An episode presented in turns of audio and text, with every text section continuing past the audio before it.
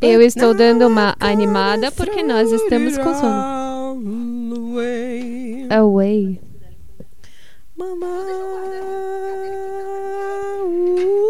É, eu vou ficar um pouco chateada se tiver uma porra de um barulho de nheque-nheque no meu programa, senhorita Érica.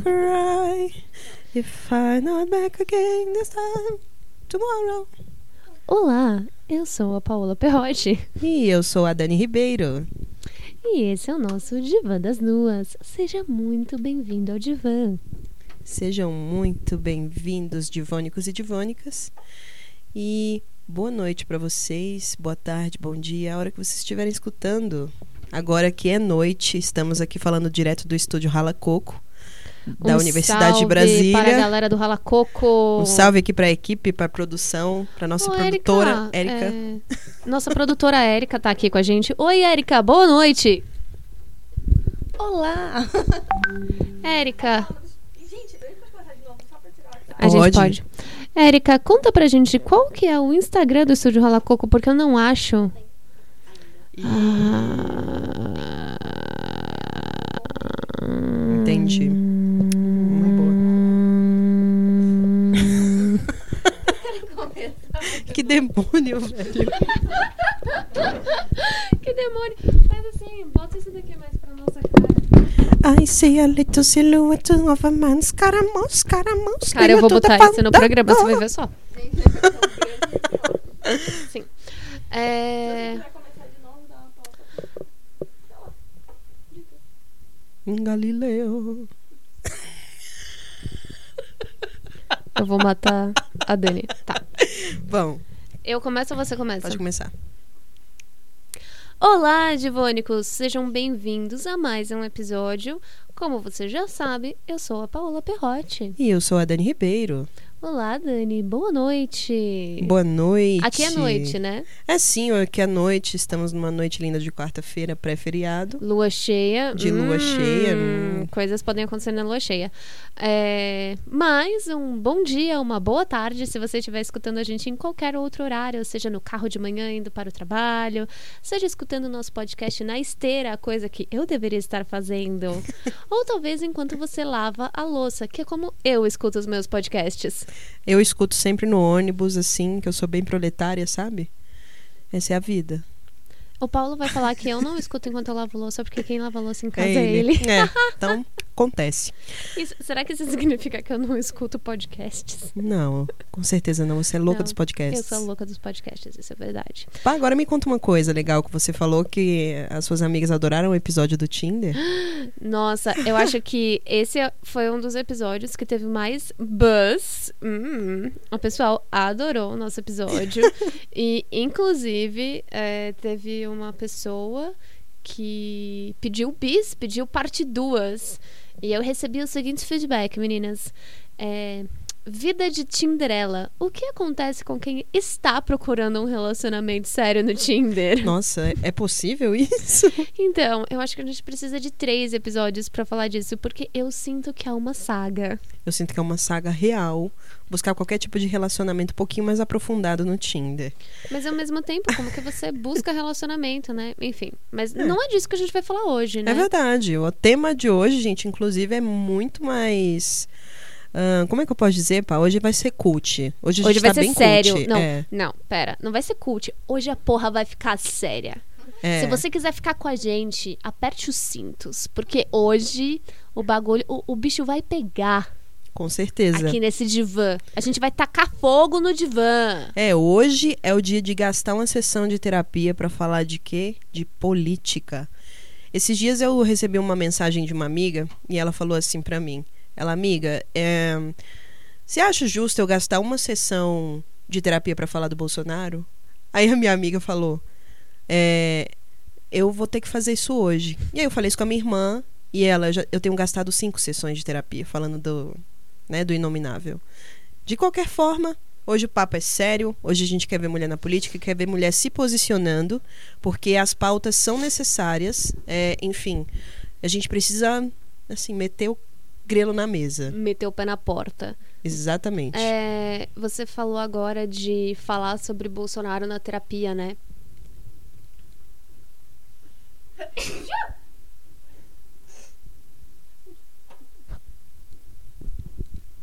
E no período das eleições, eu conversei. A gente esqueceu de falar da Rala Coco. A gente fala no final, vai ter vinheta. Tá bom. Saúde, amiga. E durante as eleições, eu lembro que isso era um assunto que eu levava muito para terapia e que me deixava muito, muito, muito aflita. E eu lembro até que o meu terapeuta chegou para mim e falou assim: "Cara, na boa, tem tanta coisa acontecendo na sua vida, é, no, no mundinho da Paola que eu recomendo fortemente que você se distancie um pouco nos assuntos políticos, senão você não vai sobreviver. Porque foi justamente na mesma época em que tinha muita coisa acontecendo na minha vida pessoal. Eu estava me mudando para Brasília. E assim, toda a questão política do país bateu de um jeito muito forte. E eu lembro de ter lido um artigo, inclusive, que falava sobre que era, que era um artigo escrito por uma pessoa da Associação de Psicanalistas, da Associação Brasileira de Psicanalistas, não sei se esse é o nome, mas ela falava tipo como as pessoas estavam levando muito mais a política para o divã e como que a política estava é, no tipo assuntos que mais estavam gerando medo, ansiedade e sentimentos muito negativos nas pessoas, principalmente em quem não votou nessa pessoa que tá aí, no é. inominável. É. É muito chocante, assim, porque é bem isso, assim.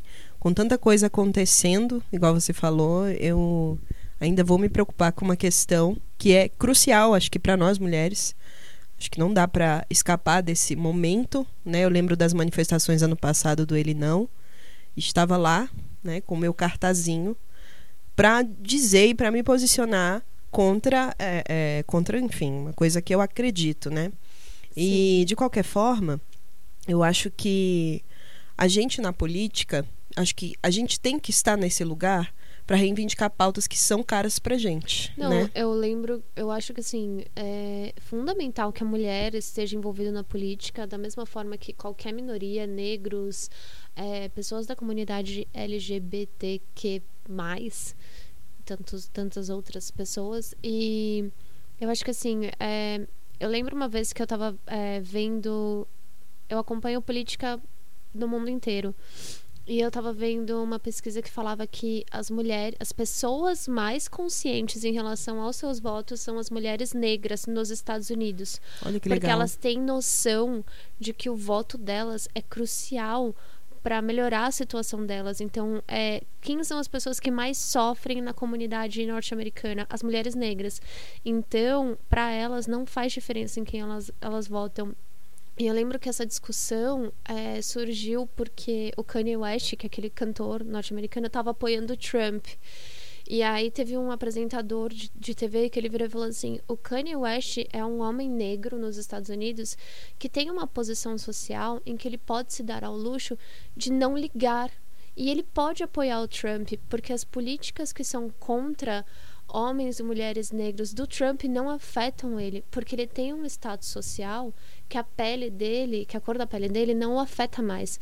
E eu acho que isso também vale para mulheres eu vejo muitas mulheres que não ligam ou que acham que elas podem apoiar alguém de políticas misóginas, porque isso não vai afetá-las, porque elas atingiram um determinado status na sociedade que a, tipo, é uma mulher que vai conseguir pagar por um aborto clandestino, por Sim, exemplo. Sim, com certeza. E que isso não vai afetá-la da mesma forma que vai afetar uma mulher negra, pobre, de periferia, ou até uma pessoa de classe média.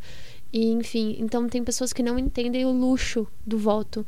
E as mulheres geralmente são as pessoas mais conscientes em relação ao fato de que voto não é luxo.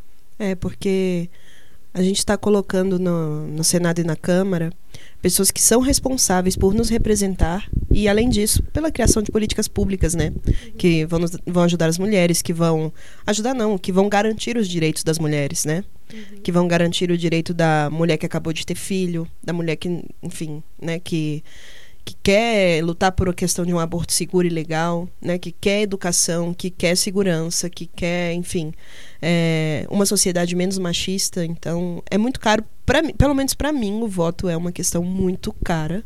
E eu brigo muito por política. Você briga por política, pá? Nossa, eu acho que assim, teve um tempo da minha vida que eu precisei baixar um pouco a bola. Sim, eu também. E parar de brigar por política por questões de minha própria saúde mental, Com assim. certeza. Mas eu tenho. é, tipo, já, já, já dei quebra-pau em grupo de família, de WhatsApp. Tem certas coisas que pra mim é muito difícil de engolir. E, cara, já quebrei muito pau por causa de política. Hoje, hoje, nesse exato momento da minha vida, eu percebi que só quebrar pau não adianta. Que eu acho isso é uma coisa que eu demorei muito pra entender, que às vezes você precisa de uma nova estratégia pra conseguir trazer a pessoa pro seu lado. Porque assim, tem muita gente que vira e fala: "Ah, não, política você trata como futebol, você tem que respeitar todas as opiniões e é, você não tem que ficar tentando convencer o outro do política que você não se discute, não. né? Quantas vezes a gente já escutou isso? Exato, exato. Só que, é, um, eu não acho que eu tenho que respeitar a sua opinião se a sua opinião é me matar. Exatamente. Porque eu sou mulher. Eu não acho que eu tenho que respeitar a sua opinião se a sua, abre aspas, opinião é que alguém é inferior a outra pessoa por causa de gênero, por causa de orientação sexual ou por causa de cor de pele. Eu não, eu não tenho que te respeitar. É você quem tem que entender que as coisas que você está dizendo não são só condenáveis, como são criminosas. Não são opiniões, Não né? são Pedir a volta opiniões. de- da ditadura não é opinião. Eu não, e eu não tenho que respeitar isso, porque Com o que você está dizendo vai diretamente contra o meu direito de viver, o meu direito à liberdade de expressão, direitos básicos que estão garantidos na Constituição. Então não tenho que respeitar. É você que tem que respeitar a nossa legislação, que tem que respeitar o Estado democrático de direito. Exatamente, especialmente para nós mulheres que temos os nossos direitos cerceados assim há tanto tempo, né? É, eu fui dar uma aula de redação essa semana para uma uma mulher que ela tem 43 anos. E e aí eu falei para ela, Dora, olha, você precisa se posicionar a respeito desse tema. Ela falou, Dani, eu nunca me posicionei a respeito de tema nenhum, eu não gosto de polêmica. E lá em casa quem decide as coisas são o meu é o meu marido. Então, Gente, eu discordar voto- não é polêmica. É vamos- bem isso. É.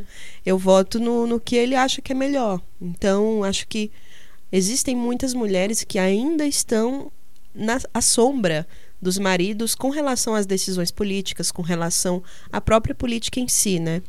Eu vi isso na minha família durante as eleições. Ah, é assim, terrível, eu gente. vi, eu vi algumas mulheres que claramente pensavam de um jeito diferente dos seus maridos Silenciavam-se, né? e que é, era muito nítido pra mim que essas pessoas pensavam de um jeito diferente, mas que ou elas se silenciavam ou elas tentavam relativizar a posição do marido do tipo, não, mas ele pensa assim por quê? E eu não acho que tem que ficar passando pano, sabe? Eu não Nem acho eu, que tem que ficar nenhum. relativizando. E eu acho que assim, se você discorda, você discorda. E ok, cara, eu vivo uma vida de casada e tem várias coisas que eu e o Paulo a gente discorda, inclusive sobre o machismo. E é um aprendizado constante. E eu não tenho nenhum medo de virar e falar, cara, na moral, não.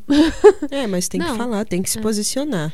E eu acho que a gente tá entrando, a gente tá batendo esse papo inicial, introduzindo o nosso tópico que é mulheres na política, mas eu acho que ser mulher hoje é um ato político. Sim, com certeza. Um ato de resistência, um ato de respirar fundo muitas vezes e um ato de não silenciar, assim. é.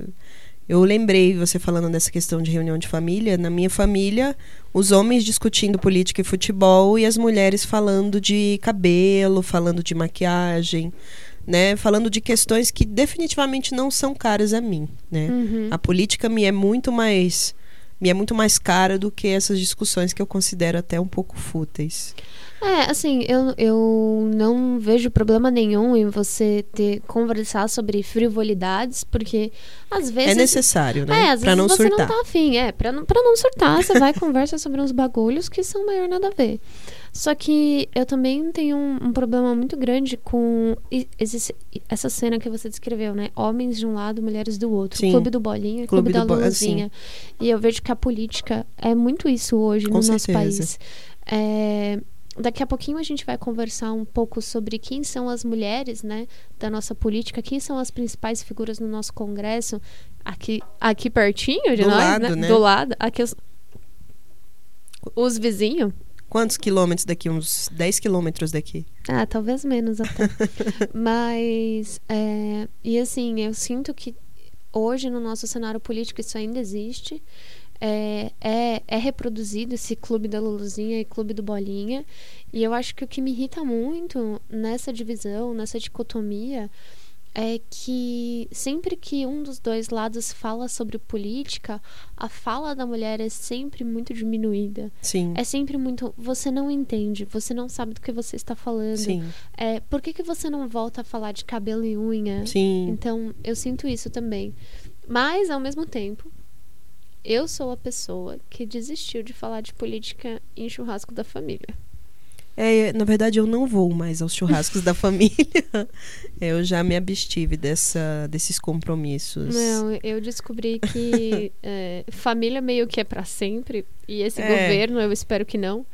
Então. Não, definitivamente não. Não, esse governo definitivamente não. Então, assim. Tem um look bom pra esse governo, um look assim, já que a gente pediu pra não falar tanto de roupa, tem um look maravilhoso, chama Tomara que Caia, que eu adoro. Ai, eu adoro. Esse é o melhor lookinho. Meninas, tá aí a dica. Não tem no Brasil, tá bom? Você só encontra nos Estados Unidos. Tomara que caia. Inclusive, o Trump tá, tá também enfrentando uma possibilidade de processo de impeachment. Tomara né? que caia. Tomara que caia. Então, não tem no Brasil, mas a gente tá querendo exportar. Ah, então, pá, assim, sobre. eh, Voltando ao tema, sem tantas divagações.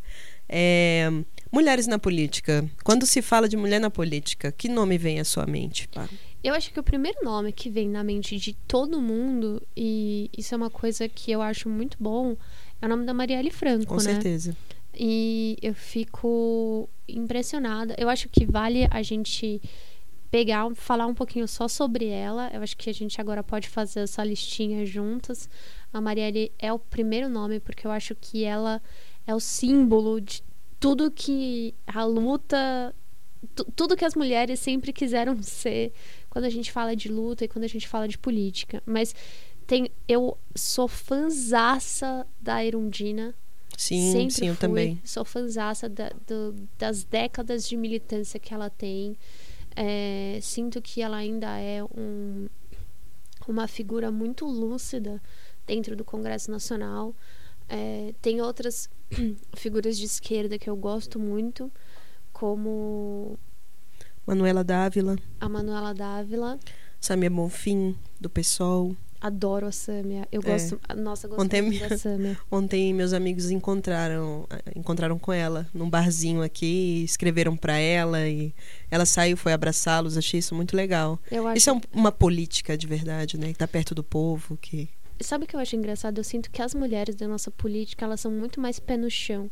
Eu acho Com que certeza. quando a gente fala de egos, os homens têm um ego muito lá em cima. ah, é autoestima da porra. Eu lembro da. Cara, eu, eu lembro de ver a Irundina na rua em São Paulo, sabe? Nossa, que foda. É, e, e ela andando como uma pessoa normal, Uhum. sem, sem firula, sem, sem se achar. Sem achar que ela tinha o rei na barriga. Isso é muito legal, assim. Eu encontrei esse ano também encontrei com a Sônia Guajajara que pra mim é, é um mulherão da porra também, questão política, especialmente com relação aos direitos das mulheres indígenas. Eu a encontrei num show é, aqui em Brasília, no, no Coma, no festival. E, e assim, eu fiquei tão encantada, tão admirada com aquela figura. Fui falar com ela, ela me abraçou. Falei, cara, eu queria você vice-presidente desse país. Nossa. Sônia, assim, tipo, Uhum. porque ela, ela tem uma força, uma presença. E mais do que isso, sabe? Ela está em um espaço que, que é perto das pessoas, que é próximo, sem ficar pagando de falsa moralista, né? Porque eu acho que muitos homens também têm essa postura, né? Não, eu não, esse lugar, show, não, festa, não. E a gente sabe que nos bastidores, né, a gente Não é assim. não é assim. Por isso que você citou a figura da Manuela Dávila, né? E, meu, eu adoro como a Manuela Dávila, ela é a sincerona. É uma mulher real, né? É, ela, tipo, meu, é foda ser mãe, é foda ter que amamentar no congresso. Meu, é foda, é difícil, não é fácil, é foda conciliar minha vida de casado com a minha vida de mãe e viajar pelo país e ter que levar a Laura comigo. E, e cara, e é isso, sabe? E eu lembro muito da época que a Manuela Dávila, ela tava, ela tava amamentando e ela lutou muito contra isso no Congresso, né? Tipo, contra o direito, ela lutou muito contra o preconceito em relação ao fato dela ser mãe e dela levar o bebê dela e dela ter que amamentar. E ela teve que lidar com muitas críticas em relação ao fato de que ela amamentava em público. Mas, cara, o Congresso é a casa do povo, é um espaço público. Exatamente. Ela vai fazer o quê? Vai se esconder pra amamentar? Não, sabe? de jeito nenhum. Então, assim, eu gosto, eu sinto que a Manuela, ela tá num grupo de jovens vozes. E aí a gente estava falando agora, por exemplo, da Irundina, que eu acho que ela ajudou a pavimentar esse caminho. É, e eu achei muito bonito o que a Manuela Dávila escreveu para Joyce Hasselman. Sim. Eu achei de uma elegância, assim. É, porque muitas vezes eu me questiono a respeito de sororidade, né? Até onde a sororidade vai, ou é, ter sororidade em relação às mulheres significa fechar os olhos para qualquer mal ou para qualquer erro ou para qualquer coisa que eu discordo. Então, esse é um tema para outro podcast. E a Joyce, ela certamente foi uma mulher extremamente controversa. E o que eu sinto é que a Joyce, ela sentiu na pele o machismo da política. Exatamente. Eu achei que é, é, foi muito elegante, igual você falou, porque semanas anteriores eu tinha visto o Roda Viva com a Joyce Hasselman, né? E, e fiquei admirada, assim, porque com relação à sororidade, eu não, eu não tenho que concordar com o que Joyce Hasselman fala porque ela é mulher, né? Uhum. Quando ela falou que mulher não tem que ser feminista, tem que ser feminina. Eu odeio quem fala Eu odeio isso. esse- essa, sabe, essa comparação horrorosa. É, ela recebe uma carta da Manuela Dávila, né? Que é uma coisa assim, tipo, olha, o feminismo está aqui, tá? Uhum. E a gente tá aqui para você. Exatamente. Isso é E- muito. Sim, eu, eu achei isso um gesto fantástico e isso faz com que, assim, cara, você. Acho que fez com que eu percebesse que quando você é mulher na política, você não tem opção, você tem que se unir. Sim. Porque você vai ser atacada, você Sim. vai ser atacada de todos os lados. É, a gente, antes da gente começar a gravar, a gente conversou um pouquinho pelo WhatsApp e você até comentou da Tabata, né? Sim. da Tabata Amaral. E eu falei, ah, eu acho a Tabata controversa. E você falou, ah, mas eu acho a Tabata importante. E eu fico pensando muito na figura da Tabata dentro do Congresso. E sim, ela é controversa. E sim, tem coisas que. Ela tá ali fazendo muito meio de campo. Ela tá. Tem coisas que ela fica muito em cima do muro. E eu acho que incomoda os dois lados. Incomoda tanto direita quanto esquerda, porque o país está polarizado, quando ela não se se Se posiciona, de uma- posiciona. De, uma, maneira mais firme. Sim. Mas, cara, quantos homens no Congresso a gente não tem que fazer a mesma coisa? É, eu, eu assim, particularmente me decepcionei muito com algumas atitudes dela, mas aquela, aquela que eu citei até pra você no WhatsApp, dela chegar no apartamento funcional dela e estar ocupado por um filho de um de um deputado e ela falar, olha, eu vou ligar, eu vou denunciar. Isso, isso eu acho que é uma postura de quem se posiciona, Uhum. né? Uma postura de quem não tem medo. Eu acho que a mulher na política não tem medo. Só que ao mesmo tempo a gente vê a Tabata às vezes recuando, né? Sim, é isso que é triste, isso que me entristece. Então, mas eu entendo pelo fato da Tabata ser nova. Eu acho que ela Sim. ainda tá entendendo. E eu acho que na política é, você tem que ser muito corajosa, mas você também tem que escolher as suas batalhas. E Exatamente. eu, eu entendo mulheres estarem com medo na política justamente por causa do que aconteceu com a Marielle. Eu entendo a É. cautela.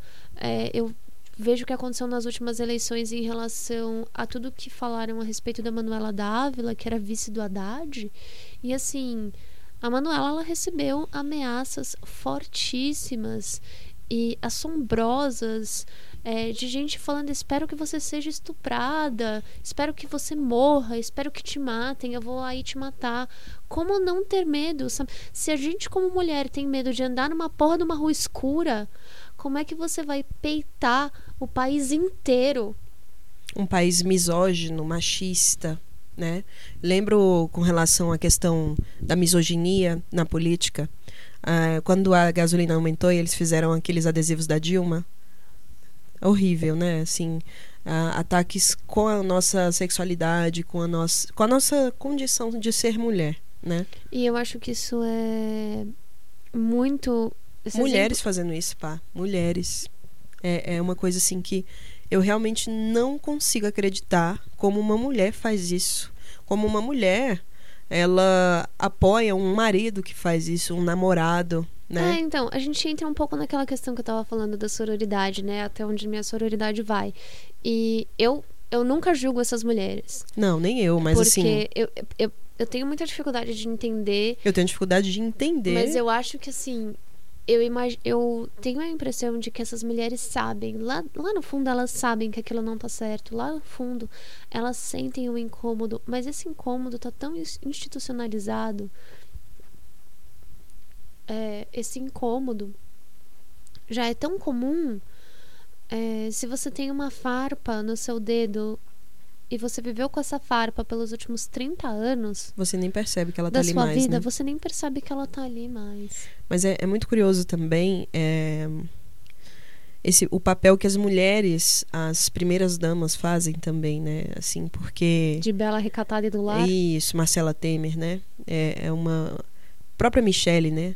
É uma, são duas mulheres muito silenciadas, assim, que se silenciam, que... A Michelle é tão silenciada que ela usa uma pessoa de Libras, Libras do lado dela. é tipo isso. Essa mulher, assim, sem, não quero que pareça que eu tô desrespeitando a comunidade surda, surda né? Não, não é nada isso, não é nada disso, mas assim, eu não o que eu tô querendo dizer é que a Michelle é tão silenciada que eu não lembro de ouvir a voz dela. E fica aquele papel para para mulher, para primeira dama, para uma mulher de um político, exceto algumas, né, que a gente sempre vê, vou até citar algum caso, o papel daquela mulher caridosa, né, que ela vai fazer caridade, não porque a Michelle ela se importa com a causa dos deficientes, ah, porque Marcela Temer se importa com a causa das crianças recém-nascidas, que é a questão do Criança Feliz, que ela implementou o programa no dia do lançamento. Então, sempre fica esse lugar esse do papel cuidado maternal do cuidado né é, então é por isso que eu admiro tanto um, a Michelle Obama Sim. Não, não a Michelle. Não é essa Michelle aqui, não. não é, é a, a outra, tá? É a Michelle, é a que não tem no Brasil. é, eu acho que os Obama, para mim, são um exemplo muito forte de como Dessa uma mulher, mulher né? assim, o que eu acho incrível na dinâmica deles dentro da política desse casal é que a Michelle, ela teve tanto protagonismo politicamente. Sim. Então assim, sim, a Michelle abraçou o ca casa cal a causa. Sim, a Michelle abraçou causas maternais, mas ela foi tão mais longe. Ela, ela é, iniciou um programa fantástico que é Escola para Todas as Garotas, viajou o mundo inteiro promovendo educação para meninas. Todas as meninas têm o direito de estudar. Então, ela promoveu causas feministas e assim. É, os Obama deixaram a Casa Branca com a galera pedindo para Michelle se candidatar. Maravilhosa. Tipo, isso é um protagonismo foda. Sim. As pessoas ficam mais emocionadas de encontrar a Michelle Obama do que o Barack. Uhum. O Barack, coitado, hoje ele é só um velhinho de cabelo branco. a Michelle é a fodona. Ela é muito sensacional. O livro dela tá na minha lista de coisas que eu quero ler ainda. O meu também. É. Então, que mais você lembra, pá? Então, eu acho que assim, é, a gente estava falando das mulheres no Congresso, né? Eu acho que as mulheres na política em geral. E eu sinto que a gente tem uma dicotomia, né? A gente tem essas figuras que a gente acabou de citar. É, que são que são mulheres principalmente de esquerda e assim eu acho a Joyce Russell uma figura fortíssima dentro da política sim como mulher é, ela não é, ela não está alinhada com as pautas feministas que eu gostaria que ela estivesse. Eu acho isso uma pena. Mas eu penso, se até a Raquel Sherazade conseguiu ser iluminada, né, e, e enxergar algumas coisas que ela dizia como absolutamente abobrinhas, por que, que isso não pode acontecer com a, com a Joyce? E aí eu sinto que do mesmo lado, eu sinto que a Joyce, a, a a Michelle, não a Obama. É, qual que é o nome daquela da nossa ministra? Damares. A Damares. Nossa, Eu pelo acho- amor de Deus. Eu acho que elas estão. A minha sororidade não alcança, desculpa. A minha sororidade não alcança a Damares. Não, amiga, não. Deus, a minha sororidade não alcança. Essa é a nova vinheta do Divã das Duas. A gente vai mandar fazer um adesivo. É, mas enfim, eu acho que essas mulheres, elas também são fortes, Sim, elas sim. também são imagens de presença, só que são agentes do mal. É, só que ao contrário. Só que é o contrário. E aí eu Antagonistas, né? é, e aí eu fico pensando, cara, como que é difícil ser uma mulher que acompanha a política, porque você quer ver mulheres na política, mas você não quer ver essas mulheres na política. Mas é E uma aí? questão curiosa. Você está na política que foi conquistada, que foi pavimentada pelas feministas e não ser uma feminista. E não só não Me ser parece uma curioso. feminista. Eu acho que tem muitas mulheres que têm uma dificuldade muito grande com o termo feminismo, elas acham que é ruim, que tem uma, uma conotação negativa. Eu lembro, eu não lembro quem, quem que falou, ah, se você não gosta do nome, se você não quer ser feminista, muda o nome. Nossa, não, não lembro dessa Do história. ah, eu vi em algum lugar. Do tipo, ah, você não precisa ser feminista, muda o nome, se chama de outra coisa. Ah, eu mas- já, eu já vi isso, mas, Mas não tô faz, lembrada. mas faz as mesmas coisas que as feministas fazem. Sei lá, eu não sei se esse é o caminho. Não, não vou fazer julgamento de valor. Mas o que eu acho muito bizarro é que, assim, cara, faz tão pouco tempo que a gente conquistou o voto. É bem isso. Isso é um direito tão O básico. movimento das sufragistas, né? Isso é, um, isso é um direito tão, tão, tão básico, é uma coisa tão pequena.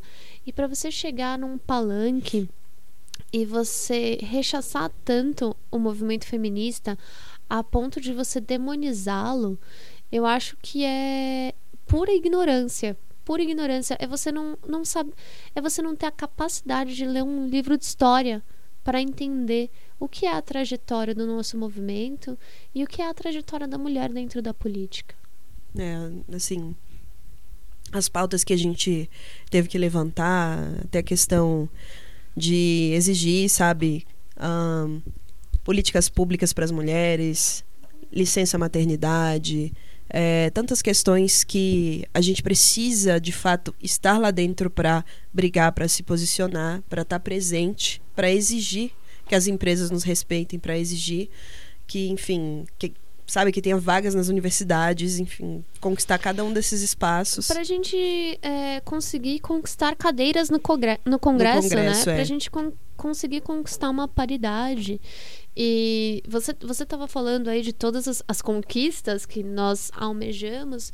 E eu fico muito chocada que esse ano a gente teve tamanho retrocesso que a gente teve que discutir uma salubridade do ambiente de trabalho para mulheres grávidas. Absurdo. Então, assim, isso, isso é uma coisa que eu viro e falo, cara, se você não sabe que uma mulher grávida tem que trabalhar num ambiente limpo, é. Eu sinto muito. Volta pra quinta série, quando a gente Não, tava estudando volta pra, reprodução. pra história, assim, não é pra. Sabe? Volta pra, pra- Volte para a Idade Média, onde É bem as isso, pessoas porque morriam. de- por causa de peste negra, né? De É, insalubridade. sim. Agora, é muito curioso é, esse lugar da mulher com o filho, né? O filho não é da sociedade, não é do pai, é dela, né? Isso é muito triste. Sim. O filho deveria ser de todos, né? De- deveria ser, tipo, é porque eu sou super a favor de, né, de uma, uma sociedade mais livre, de uma guarda compartilhada, essas paradas mais, mais namastê. Mas enfim. Vai ficar É. pro nosso episódio sobre maternidade. Porque, sabe, a partir do momento que, que você engravida. ali- Aliás, eu até falei isso pra minha mãe. Eu falei, mãe, todo mundo é responsável por você, que é mulher. Todo mundo comenta do seu corpo, todo mundo comenta da sua roupa, todo mundo comenta do seu cabelo. Até o momento que você engravida. Todo mundo esquece que já foi responsável por você.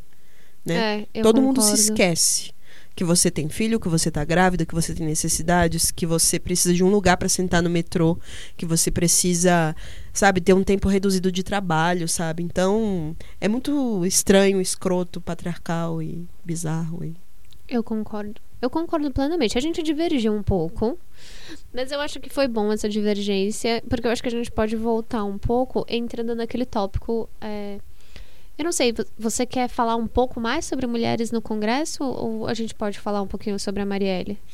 Eu acho que a gente pode, até com relação a mulheres no Congresso, eu anotei aqui, eu e a Pá anotamos dois números aqui interessantes. Que na Câmara temos 518 deputados, né, é, no total, e são 77 mulheres apenas na Câmara dos Deputados. E no Senado temos 58 senadores, se não me engano, cujos 12, 12, cujas 12 são mulheres. Isso porque a gente tem uma legislação que é, separa, tem uma cota né, para as mulheres no Congresso que não é cumprida porque os partidos não cumprem a. É, os partidos eles falam ah não a gente não vai conseguir cumprir a cota. Eles colocam laranjas né? É, colocam candidaturas laran laranjas. candidaturas laranjas para conseguir impulsionar outros deputados outros outros congressistas é. outros senadores e colocá-los no lugar das mulheres.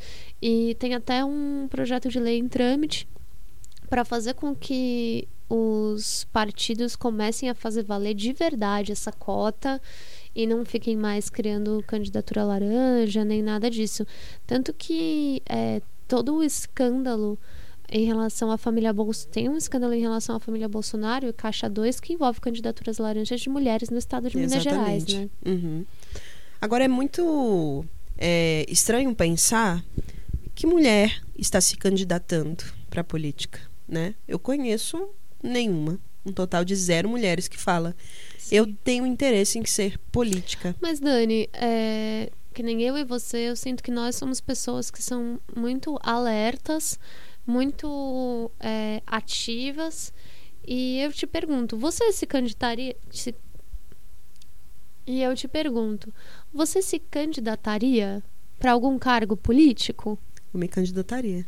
Cadê essa campanha então? Vocês ouviram primeiro, vocês ouviram em primeira mão. Vocês ouviram, hein? Aqui no Diva das Duas. É, até falei com a minha colega é, com relação a isso. Não sei se eu can me candidataria por uma questão para, sei lá, para deputada, enfim. Até falei para ela assim que ela falou para mim, na verdade, que o sonho dela é ser ministra da Educação. Foi a primeira mulher que eu ouvi assim, meu sonho, amiga, é ser ministra da Educação, eu vou trabalhar para isso. Então, achei Gostei desses objetivos. Achei ousado, achei legal e Mas é engraçado, por que que a gente acha ousado? Ousado. Mas não, é bom. Não, mas não é ousado. É tipo, meu, mulherada, tem que sonhar grande sim. É ousado, tem que querer mas é ser CEO exatamente. sim. E não é ousado, não. É porque você merece. É porque a gente tem que ocupar esses espaços. Porque esses espaços também foram feitos para nós. Não é ousadia. Eu sinto que usar. Assim, Mas eu, eu, eu gosto querendo... da palavra ousadia no sentido de tipo, cara, é, é, é transgressor, sabe?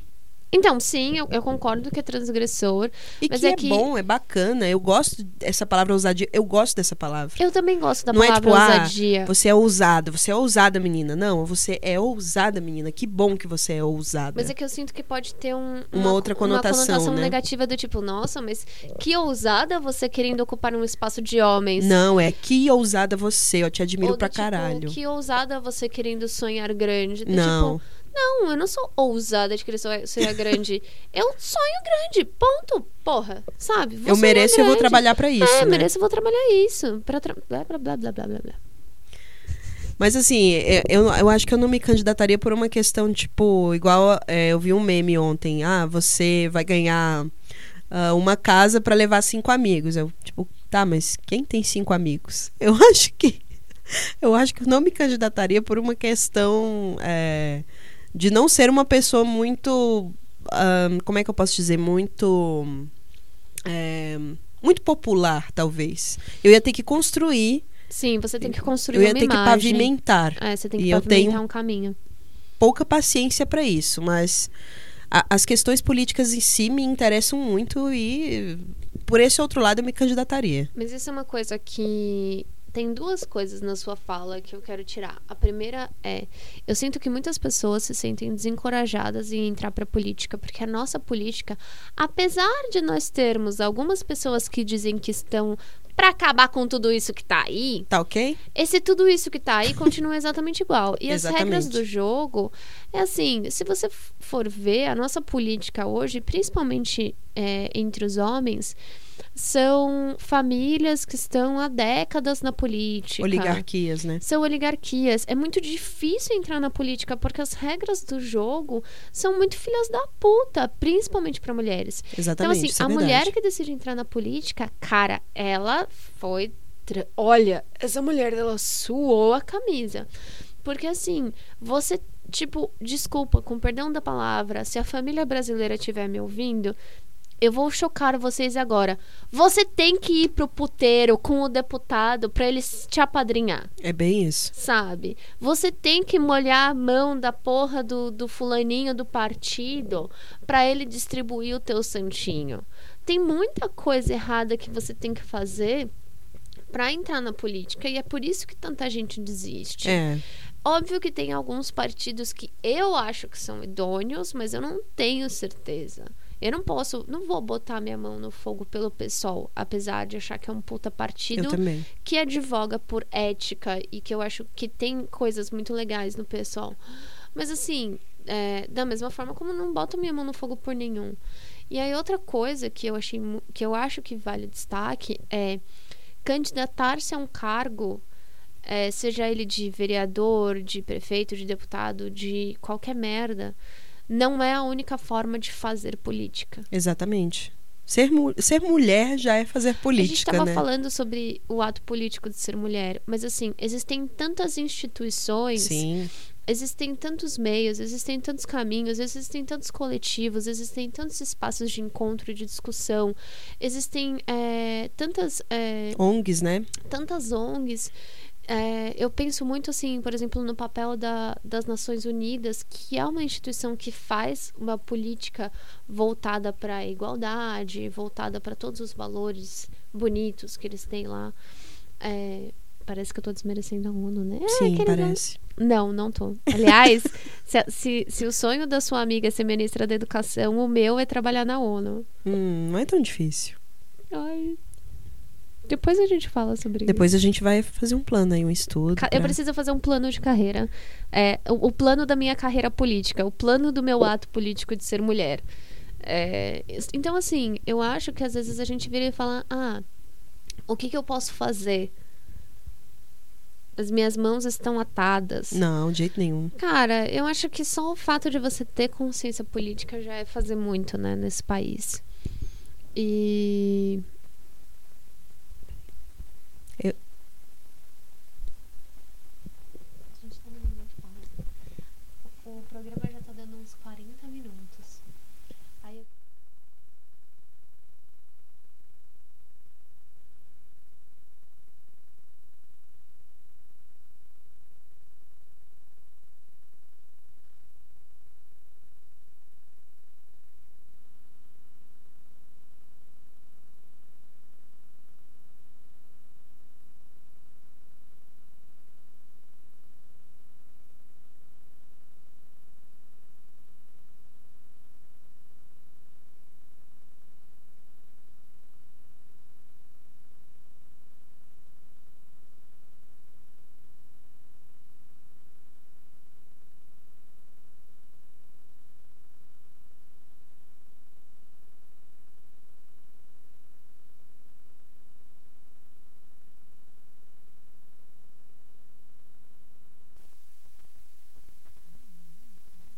Oi, oi, oi. Oi, oi, oi. Ok.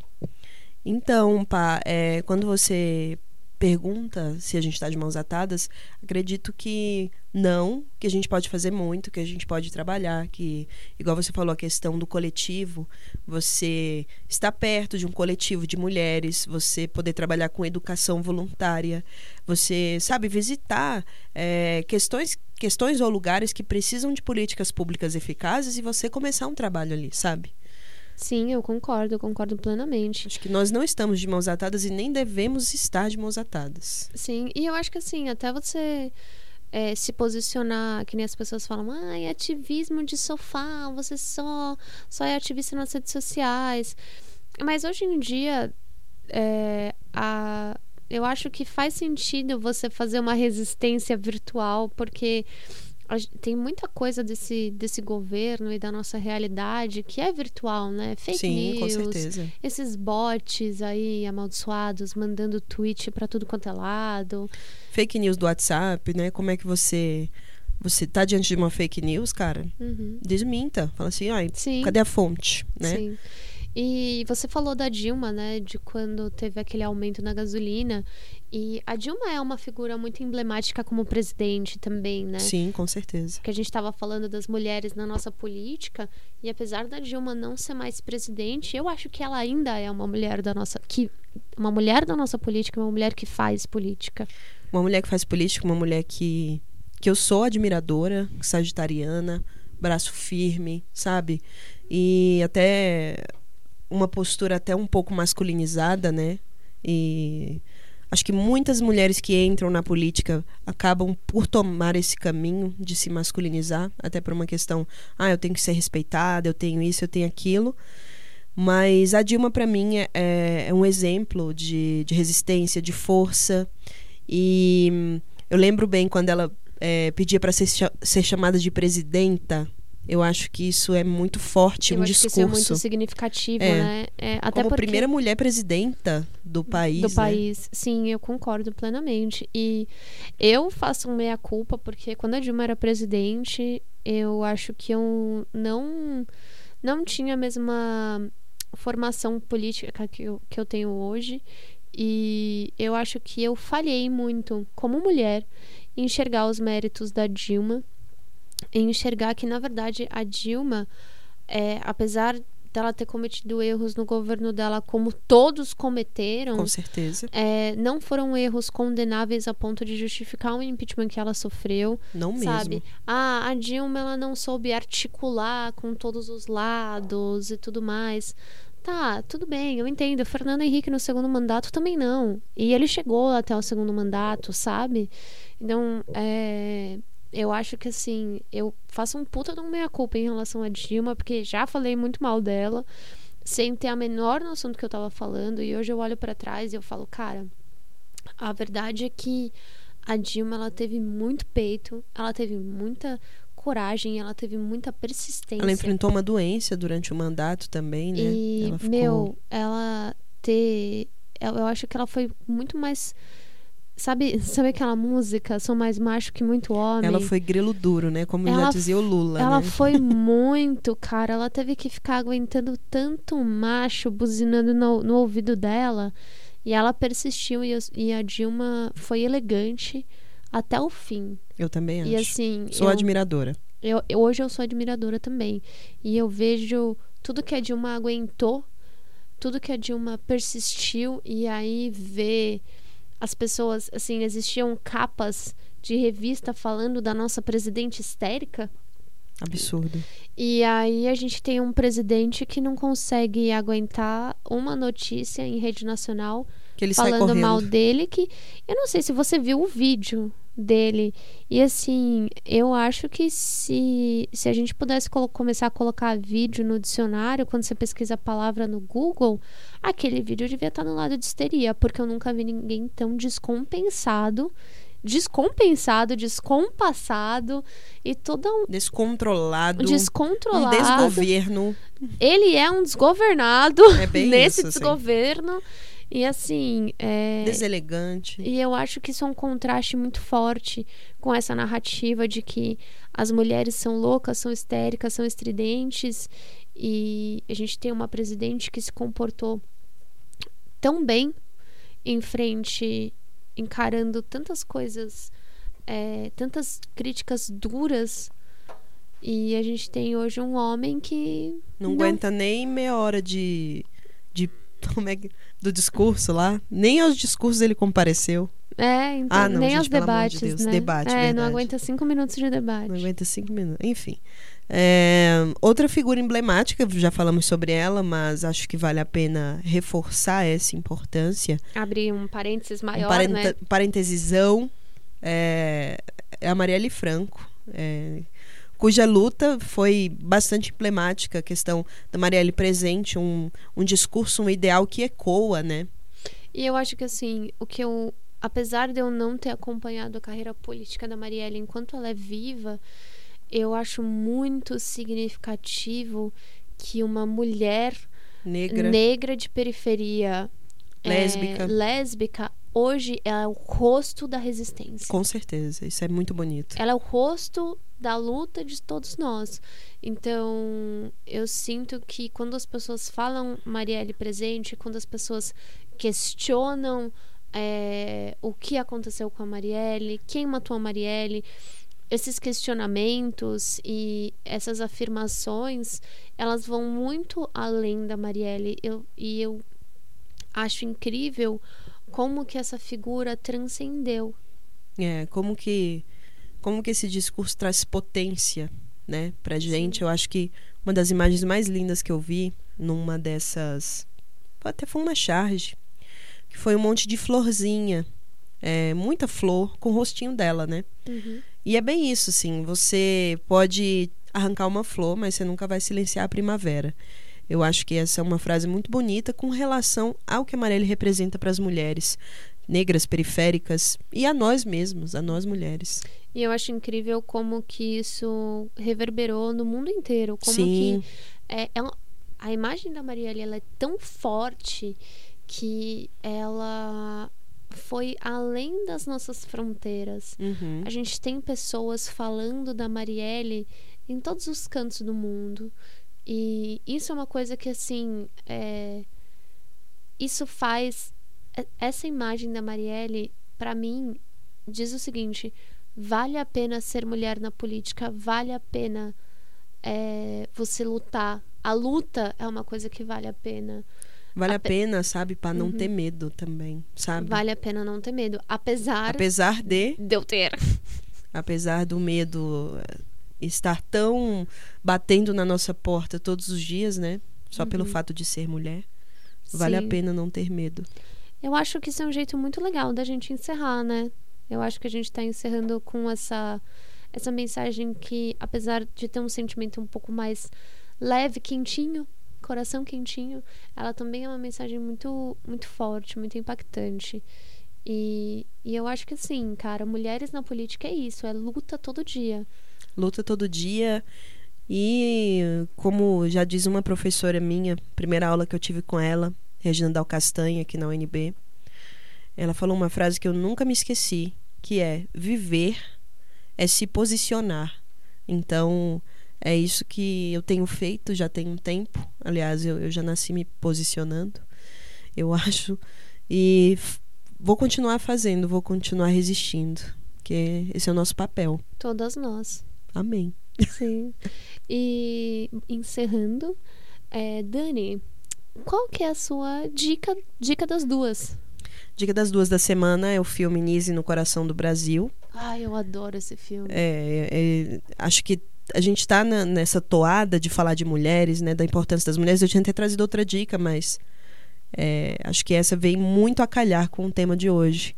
A Nise foi uma psiquiatra que precursora da luta antimanicomial no Brasil e a criadora da terapia ocupacional, né? Enquanto a gente estava num momento de manicômios, manicômio de Barbacena, Holocausto brasileiro, Um momento das trevas, né? é, essa, essa mulher ela, ela traz es- essas questões é, tão urgentes para para a questão da, da saúde mental, das doenças mentais. Então, é um filme muito bonito, né? Uma mulher que lutou muito também, muito engajada, muito guerreira, batalhadora, enfim, uma mulher foda.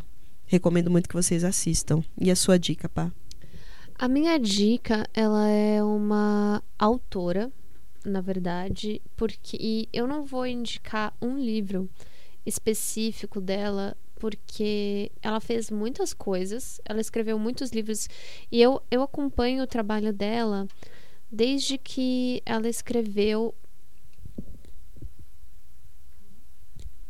Eu acompanho o trabalho dela desde um TED que ela fez, que é um TED muito famoso, que é Porque Todos Nós Devemos Ser Feministas. E a autora é a Chimamanda Ngozi Adichie. Ela é uma autora nigeriana. E eu tive a sorte e acho que o privilégio de conseguir ler alguns dos livros dela. Um deles é a Americana, que fala de uma nigeriana é, estudando como intercambista numa faculdade americana. Eu li o Meio Sol Amarelo, que fala sobre a guerra civil na Nigéria. E eu também li o livro de contos dela, que se chama No Seu Pescoço, que é um livro de contos maravilhoso. E assim, eu acho que se tem alguém que pode inspirar você a ser feminista, e se tem alguém que pode fazer você entender de uma forma muito didática o que significa ser uma mulher feminista no século XXI, é essa autora, é a Chimamanda, e eu sou totalmente apaixonada por ela. Eu amo tudo a respeito dessa mulher. Ela é ela maravilhosa. Incrível, e eu gosto de tudo que ela faz, de tudo que ela fala.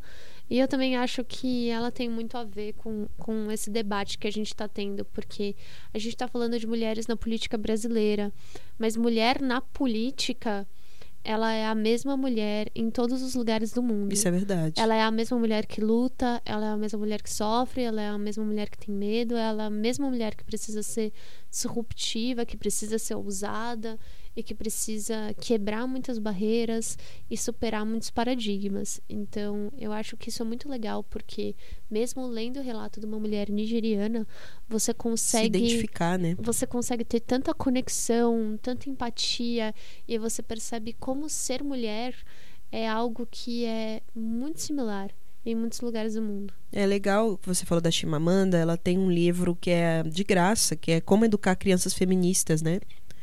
É, vale a pena. Se vocês quiserem baixar, vale muito a pena. Sim, você pode baixar no. Na no, Amazon. Na Amazon.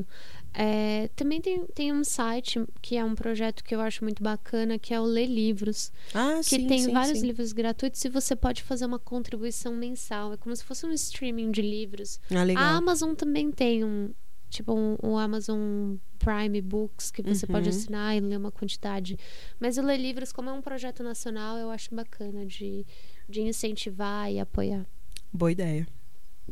Então chegamos ao fim. Esse, esse- esse foi o nosso papo. Ah! Ah, A Érica ficou triste, assim como nós, mas depois a gente volta. é só lembrando, gente, indo para um recadinho final. É, hoje e desde a semana passada, aliás, perdão, desde o episódio anterior, a gente tem gravado o nosso podcast no estúdio Ralacoco, aqui direto da Universidade de Brasília, sob os cuidados aqui da Érica, nossa produtora maravilhosa. É, é um projeto muito bacana de extensão aqui do- da Universidade de Brasília. Está sendo muito legal poder compartilhar esse espaço aqui que é nosso, né? Então, agradecemos aqui a presença da Érica, Valeu, agradecemos Érica. a, a, a presença de todos que estão aqui trabalhando para que isso aconteça e esse lugarzinho aqui no estúdio, Muito do obrigada. estúdio Ralacoco. A gente é muito grata de estar aqui nesse espaço do Estúdio Rala Coco e a partir desse episódio vocês vão começar a escutar uma vinhetinha aí, se preparem, é, do estúdio, porque a gente está curtindo muito espaço, a gente está curtindo muito ser recebido aqui e a gente tem que divulgar o que é bom, né? Com certeza. É isso aí. Um beijão para todos e bom final de semana. Beijos divônicos.